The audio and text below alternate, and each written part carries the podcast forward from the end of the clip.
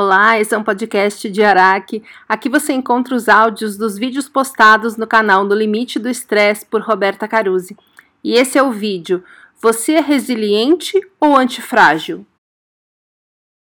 Quando a gente se vê com burnout e começa a ver que todo mundo à nossa volta tá falando que a gente tá de frescura, que é mimimi, e a gente começa realmente a achar que a gente não se esforçou o suficiente, que a gente fracassou, o normal é a gente entender que para sair dessa situação, a gente precisa ser resiliente.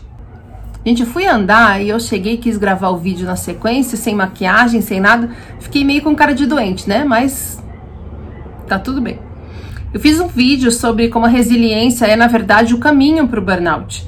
Eu vou deixar aqui em cima no card. Se você estiver vendo no Instagram ou ouvindo no Spotify, eu vou deixar no descritivo. Seria legal você assistir esse vídeo da resiliência, caso você não tenha visto, antes de continuar esse vídeo aqui. Dá um pause, vai lá, assiste e volta.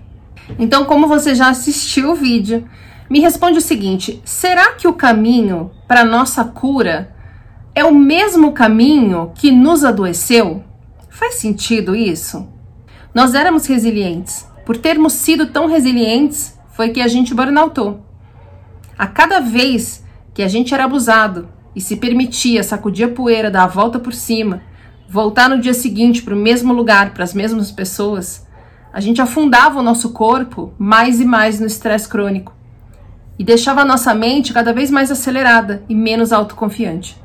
A gente tomou, tomou, tomou na cabeça, tomou de novo se refez, se levantou, voltou para o ringue, voltou para a luta, vezes e vezes e mais vezes. Tantas vezes que o nosso corpo não aguentou. Mas porque a gente aprendeu que ser resiliente é o que se faz, é o que se faz para ter sucesso, é o que fazem os fortes. Agora, diante de um burnout, a gente fica achando que a gente não está conseguindo avançar porque não estamos conseguindo ser resilientes o suficiente. A gente acha que não consegue sair do burnout porque a gente não tem mais aquela força de antes, de ficar insistindo e voltando para o ringue várias e várias vezes em seguida. O mesmo caminho que você fez tantas vezes que acabou com um esgotamento. Não faz sentido se você pensar assim, né? Então, quando nós somos resilientes diante de uma situação, imagina aqui um gráfico, tá? Nós somos resilientes, estamos nessa situação tomamos um golpe, sentimos o golpe, voltamos para a mesma situação. Nós fizemos isso várias vezes. A gente tomava na cabeça, sentia o golpe, sacudia a poeira, dava volta por cima e voltava no dia seguinte para a mesma situação. E é por isso que a gente fica muito tempo tentando voltar de novo, mesmo estando com burnout. A pessoa não aceita diminuir o ritmo, ela não aceita se tratar, ela quer voltar e voltar e voltar e voltar. Porque ela só entende que ela tem valor sendo o quê? Resiliente, que é o que falam pra gente que a gente deve ser.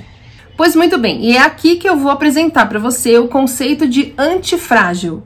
Enquanto o resiliente toma um golpe, volta para o mesmo lugar e segue, o antifrágil toma um golpe, entende o que, que aconteceu, arruma um jeito de se fortalecer e volta muito melhor.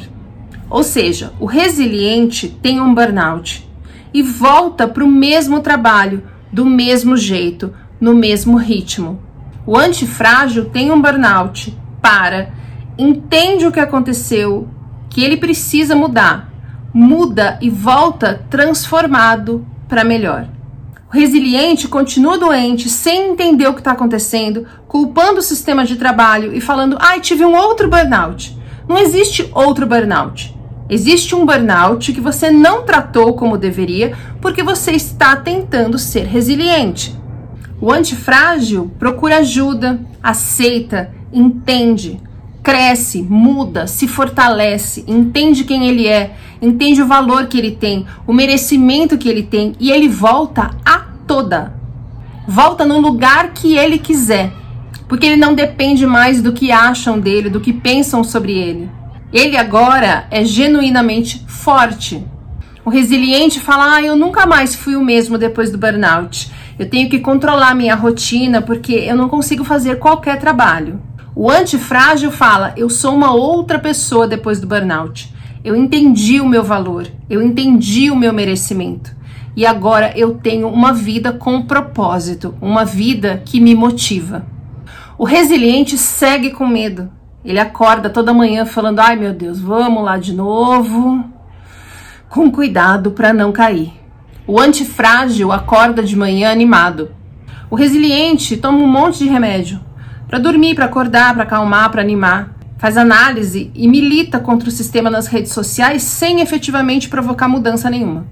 O antifrágil pega o que? O caminho mais difícil, mais demorado, só que é o caminho que muda a vida dele inteira para melhor para sempre, trazendo a leveza e a felicidade que ele merece, que ele sempre buscou, que ele sempre desejou. O resiliente fala que é difícil, que ele tem que se conformar, que a gente nasceu para morrer de trabalhar. O antifrágil trabalha pesado na terapia para quebrar crença, para liberar emoções, mudar o estilo de vida, mudar a forma de pensar e de se comportar diante dos problemas. O que, que você escolhe ser?